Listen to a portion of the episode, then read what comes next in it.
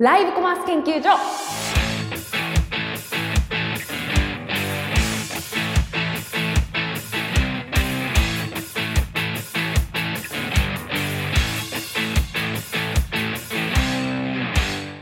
はい始まりました。日本のライブコマースをハックするポッドキャスト番組ライブコマース研究所。パーソナリティのりなです。よろしくお願いいたします。この番組は中国では大盛り上がりのライブコマースだけど日本ではまだまだというところでどうしたら盛り上がるんだということをああでもないこうでもないとあの話していく番組となっております。さあ今日はですね、えー、前回はえー、カメラワークについてお話ししたんですけれどもそれに準ずるぐらい大事なライブコマースの超基礎ポイントをお伝えできればと思いますよ。もう今日は早速テーマに参りましょうかね。では参りましょう。今日のテーマはこちら。当てすぎ注意。ライブ配信ライティングの超基礎編。はい。というわけで、今日は照明、ライティングについてやっていきたいと思います。あの、すっかりやった気分になってたんですけど、全然やってなかったですね。あの、ライブコマース、ライブ配信の中でも、ライティングってとても重要です。まあ大体はですねあのスマホがすごく賢いのでそんなにライティングしなくてもある程度調整はしてくれるんですけれども例えばオフィス照明とか例えば店舗の照明とかっていうのはあのまだらなことも結構多いんですよね。つまりどういうことかっていうとあの上の方は当たってるけども下の方足元の辺はすごく暗いようですとかあとは真上から当たりすぎていて少し影ができてしまっているみたいなことがあるわけです。スマホは全体をきれいに映そうとするのでまあ大体は鳴らしあの綺麗にしてくれようとするんだけどそういったまだらな部分っていうのはどうしてもこう照明でカバーしてあげた方が綺麗に映るかなっていうふうに思います。まあそういうの特にこだわられる業種としては、まあメイクアップ、スキンケアだったりとかっていうような美容分野だったり、あとはファッション、まあファッションはあんま気にしない人、いや、でも気にされてる方多いですね。まあそういう方多いと思うんですけれども、そういう店舗でやるときの注意点なんかもあるので、今日はそのことについてお話ししていきたいと思います。そう。で、まずですね、照明当てすぎてませんかっていうことをタイトルにも入れたんですけど、言わせていただきたいです。やっぱり中国のライブコマースとかも含めて、あの、コロナ禍が始まった後、自宅でライブコマースする際に、こう、リングライトを使って配信するっていう人、すごく多かったんですよね。なのでどうしてもライブ配信っていうととりあえずまず最初にリングライトを用意しようっていう風になる方すごく多いんじゃないかと思います。でもねそれに関しては否定はしないがあのちょっと待ったって考えてほしいんですよね。特にあの自宅で1人でやる場合はいいんですけど企業が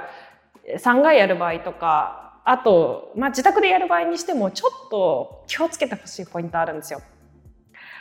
それが、あの、当て、もう何回も言ってるんですけど、当てすぎってことですね。もう、あの、リングライトって結構近い距離で当ててる方、あの、スマホが中につくような感じになっているので、そういう人すごく多いと思います。で、それで最大光量にして真っ白にして、うわーってやってるとですね、結構、こう、人間ってこう、ボコボコしてるじゃないですか。あの、顔、まあ、メイクアップやるとしたら、こう、あの、鼻とか、なんかこう、凹凸とかありますよね。なんかそれがもう全体的にのぺーっとして見えてしまったりとか、あとは本当は必要な部分が飛んでしまったりとか、あとはこう当てすぎてて単純に怖いっていう。例えば、いや、たまに見るんですけど、なんか周り暗くて部屋真っ暗なのに、なんか幽霊みたいにブーンってついてるみたいな。人とかもいてあれってなんかみんな普通に見てるけど怖くないのかなって思うんですけどね。まあいいのか。でも当てすぎてるとそんなシチュエーションなくないですか？あのよく考えてみてほしいんですけどあのこれちなみにあのやる配信やる側じゃなくて見る側としても考えてほしいんですけどそんな真正面から強く光に当たったことってありますか？人生で。ちなみに。あのだって今私このちょっと会議室にいるんですけど上から光当たってますよ。あとは、えーと、外に出るじゃないですか太陽って大体上、まあ、もしくは斜め前後ろから当たってくるじゃないですかそうすると人間っていうのは常にあの光っていうのは上から当たってるのであって真正面から強い光量を浴びるっていうことはなかなかないわけです。じゃあ真正面からガーって当てたライトで見たメイクアップとかあの何でしょうお洋服とかってなんかそれって現実に近いのかっていうと少し遠い気がしますなんか悪い方向に 逆にこう見栄え見えちゃってんじゃないかなって思っててそういうのはすごくもったいないなって思うんですよね。でリングライトはやっぱりいいところとしてはやっぱ瞳のところとかにすごくこう何て言うんですか、えーと、輪っかができたりとかそういうやつができたりとかで綺麗になると思うのでまあそういう風に見せたい人にとってはすごくいいツールであると思うんですけど当てすぎだけ気をつけてくださいなんか余分なテカリとか出ちゃってて本当は出ないのにそういうのもったいないと思ってしっかり光量調節していただければと思います。でそうじゃない。そしてこれから、えー、照明買おうかなって思ってる企業さんにおすめしたいのはあの普通にスタンド式のライトであのそこにソフトボックスつけてちょっとこうソフトボックスって分かりますかね？なんか、えーと、照明につけるこう三角の傘みたいなやつなんですけどよく撮影スタジオとかにもあるようなやつなんですがああいうのをつけていただくと広い範囲に光が届きつつあと全体的に光がふわっとなるんですね。なのでこれをすごく私はおすすめしておりますよ。なんならリングライトよりもそっち買ってほしいなと思ってます。で基本的にはライティングっていうのは、まあ、ネットで調べたらすぐ出てくると思うんですけども、えー、原則ね3点照明っていうふうに言われていて一つは正面のキーライトですね。で正面っていうかちょっと、えー、斜めから当てるんですけどなんかね私が前あのある人から教わったのはこうおでこに当たるように斜め45度だったから いや怒られちゃう曖昧になってるんですけど45度ぐらいのところから当てるのが良いっていうふうに言われましたよ。上から当てすぎると髪の毛で影になってしまうので顔が少し影が出てしまうんですけどえおでこ狙いで斜め45から30とかですかねぐらいのところで、えーと、斜め上からこうふわふわっとっていうか当ててください。これをキーライトと呼びます。で、こういうふうに斜めから当てると反対サイドが少し暗くなるんですね。なので、その対角上、カメラの映らないところに後ろからバックライトを当てます。で、えー、ここ気をつけなきゃいけないのは、えーと、バックライト当てる時にこう広く当てすぎてしまうと背景に変な影が出てきてしまう時があるのでお気をつけあれですよ。えーと、なのでそういう時はこう羽で切ったりとかちょっと向きで調整したりとかして切ってください。そしてもう一つこのバックライトキーライトの間ですね。だからキーライトを少し右斜め前にやって左後ろにバッ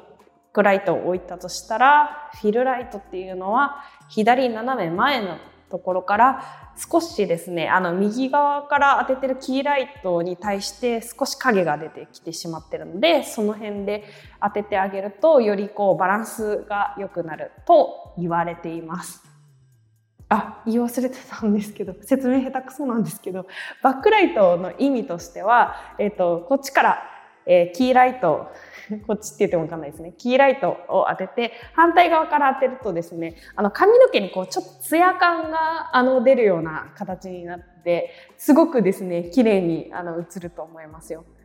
ちなみに今日ビデオポッドキャスト用のカメラにはもう何も使ってないです。普通に真上からのあの照明でやっちゃってますね。本当にやだやだって感じです。はい。で、あとメイクアップで私がすごくおすすめしたいのはレフ板とかあとは女優ライトって言って小さくてふわってするやつをあの机のところだったりとかちょっとカメラ下のところに置いてあげて、まあ、あのレフ板だったら光を少し受けてあげて、えー、斜め下からお顔に向けてすで、ー、にある光の光量を利用してレフ板を使ってやってあげるとこう顎から下のところの少しこう濃く出てしまってる影の部分っていうのもパッと明るくなってくれるのでお顔全体がすごく綺麗にあの見えると思います。あとはですね、まあ、当てすぎ注意っていうこと何回も言わせていただいてるんですけど、さっきから説明してる、例えばフィルライトとか、なんかこう予備系のライト、ちょっと光こっち側足りないなみたいな時は、割とライト当てるっていう手段もそうなんですけど、レフ板で対応するっていうのも割といいんじゃないかなって思いますよ。なんかそんなに光量いらない時ってレフ板で結構印象が変わったりとかするんでね、あの、ぜひぜひ、あの、活用していただければと思います。レフ板ね、買うの不安だなっていう人は、例えばまず最初、真っ白の、あの、なんだろう、カンペの画用紙とかから、あの、うまいこと当てて、なんか、まあ、レフ板までいかないけど、ある程度似たようなことできるんで、まあ、それでちょっと試してみていいなって思ったら、フォルダーとかそういうの買ったらいいと思いますね。で、えーと、照明人物に当てるっていうのはそういった感じだと思うんですけどもう一つですね気をつけてほしいのは背景との兼ね合いです。あんまり強くこう当てすぎたりとか人物が背景に近いところにあったりすると変な影がねいっぱいこうできたりする時あるんですよ。でこの影っていうのは何でできるかっていうと、まあ、強く当てすぎっていうのがまず一つあったりするのと距離と人物とのあ背景と やばい。距離と人物ってなんだ。背景と、えー、人物との距離が近すぎるゆえにあの影がですねカメラ内に映ってしまうっていうことがあります。それは別に気にならなければいいんですけれどもね。あの気になるようなね綺麗な特に綺麗に背景ご用意していただいている会社さんとかはあの気をつけてみていただけると良いかなと思ってます。でこれはまあ光量を抑えたりとか照明の角度を少しあの調整して影をこう逃がしてあげたりとかこうふわっとさせることでそもそも影が出ないみたいな当て方をすると改善されたりするのでこの辺りもですねあの気をつけていただければと思いますよ。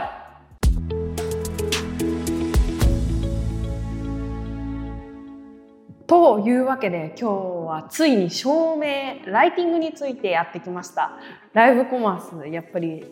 こう明るくね顔を綺麗に映りたいですよね。まあ顔もそうですし、まあ、全身のコーディネートもそうですし、まあ、どんな商品であってもねあの暗くなってたら画面が暗かったらイメージ悪いんであのあまあ、明るい方がいいですよねっていうところ。で明るいっつってもただただ明るければいいのかっていうと違くてて当てすぎは注意ですよっていう何事もやりすぎは良くないということでございました。皆さんいかがでしたでしょうか？なんかリアクションがあればぜひぜひメールなりなんかツイッターなりでリアクションいただけるととっても嬉しいです。少しずつなんですがリスナーさんがこう増えてきて大変嬉しいんですけれどもこの番組はですね引き続き Amazon Music、Apple Podcast、Google Podcast、Spotify 他各種主要プラットフォーム、ポッドキャストプラットフォームで配信しているのと、プラス YouTube で配信しておりますので、ライブコマース研究所と検索して、全部フォローしてください。いいですか？全部ですよ。もうこれをね、最近言うようにしてます。でこのプラットフォーム言う順はいつもバラバラなんですけどちょっとまだ定まってないですね。はい。そんな感じでお送りしておりました。ライブコマース研究所。今回も以上となります。最近ね日本撮りするっていうのにハマってまして今日も実は日本撮りなんですけども2本目オープニング短くなりがちとかあありますね。はい。なんかあのやっぱり2本取っとくと楽なんですよね。ストック貯めるに越したことないです。で事前にやろうやろうって思ってるんですけど結局ギリギリになって2本取るみたいな感じになっちゃってます。もうだんだんネタ考えるの大変